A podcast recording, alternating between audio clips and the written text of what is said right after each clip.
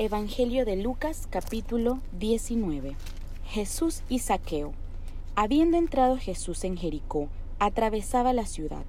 Había allí un hombre llamado Saqueo, que era jefe de los cobradores del impuesto, y muy rico. Quería ver cómo era Jesús, pero no lo conseguía en medio de tanta gente, pues era de baja estatura.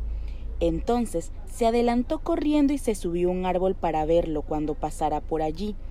Cuando llegó al lugar, miró hacia arriba y dijo, Saqueo, baja enseguida, pues hoy tengo que quedarme en tu casa. Saqueo bajó rápidamente y lo siguió con alegría. Entonces todos empezaron a criticar y a decir, se ha ido a casa de un rico, que es un pecador. Pero Saqueo dijo resueltamente a Jesús, Señor, Voy a dar la mitad de mis bienes a los pobres, y a quien le haya exigido algo injustamente, le devolveré cuatro veces más.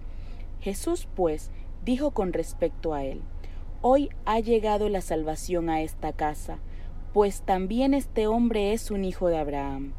El Hijo del Hombre ha venido a buscar y a salvar lo que estaba perdido.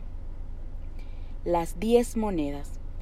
Cuando Jesús ya estaba cerca de Jerusalén, dijo esta parábola, pues los que escuchaban creían que el reino de Dios se iba a manifestar de un momento a otro. Un hombre de una familia noble se fue a un país lejano para ser nombrado rey y volver después. Llamó a diez de sus servidores, les entregó una bolsa de oro a cada uno y les dijo, comercien con este dinero hasta que vuelva.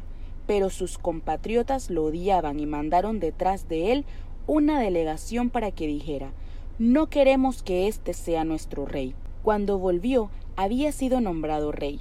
Mandó, pues, llamar a aquellos servidores a quienes les había entregado el dinero para ver cuánto había ganado cada uno. Se presentó el primero y le dijo Señor, tu oro ha producido diez veces más. Le contestó Está bien, servidor bueno, ya que fuiste fiel en cosas pequeñas, ahora te confío el gobierno de diez ciudades. Vino el segundo y le dijo, Señor, tu moneda ha producido otras cinco más. El rey le contestó, Tú también gobernarás cinco ciudades. Llegó el tercero y dijo, Señor, aquí tienes tu moneda, la he guardado envuelta en un pañuelo porque tuve miedo de ti. Yo sabía que eres un hombre muy exigente, reclamas lo que no has depositado y cosechas lo que no has sembrado. Le contestó el rey, por tus propias palabras te juzgo, servidor inútil. Si tú sabías que soy un hombre exigente, que reclamo lo que no he depositado y cosecho lo que no he sembrado, ¿por qué no pusiste mi dinero en el banco? Así a mi regreso lo había cobrado con los intereses.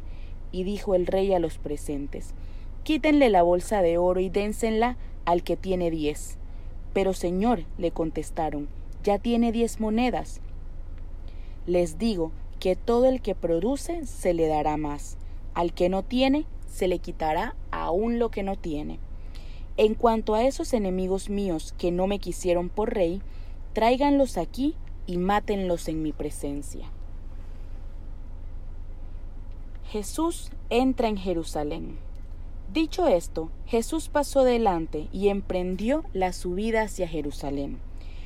Cuando se acercaban a Betfagé y Betania, al pie del monte llamado de los olivos, Jesús envió a dos de sus discípulos y les dijo, Vayan al pueblo de enfrente, y al entrar en él encontrarán atado a un burrito que no ha sido montado por nadie hasta ahora.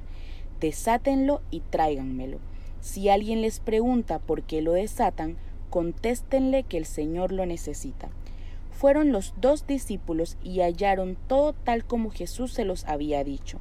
Mientras soltaban al burrito llegaron los dueños y preguntaron ¿Por qué desatan este burrito? Contestaron El Señor lo necesita. Trajeron entonces al burrito y le echaron sus capas encima para que Jesús se montara.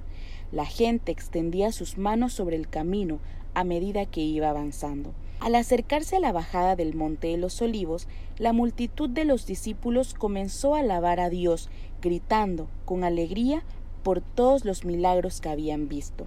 Decían, Bendito el que viene como Rey en nombre del Señor, paz en el cielo y gloria en lo más alto de los cielos.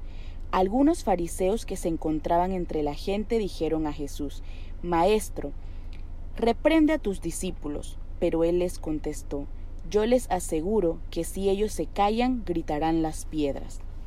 Al acercarse y ver la ciudad, lloró por ella y dijo, Si al menos en este día tú también conocieras los caminos de la paz, pero son cosas que tus ojos no pueden ver todavía Vendrán días sobre ti en los que tus enemigos te cercarán de trincheras, te atacarán y te oprimirán por todos lados. Te estrellarán contra el suelo a ti y a tus hijos dentro de ti. No dejarán en ti piedra sobre piedra, porque no has reconocido el tiempo ni la visita de tu Dios. Jesús entró después en el recinto del templo y comenzó a expulsar a los comerciantes que estaban allí actuando. Les declaró, Dios dice en la escritura, mi casa será casa de oración, pero ustedes la han convertido en un refugio de ladrones. Jesús enseñaba todos los días en el templo.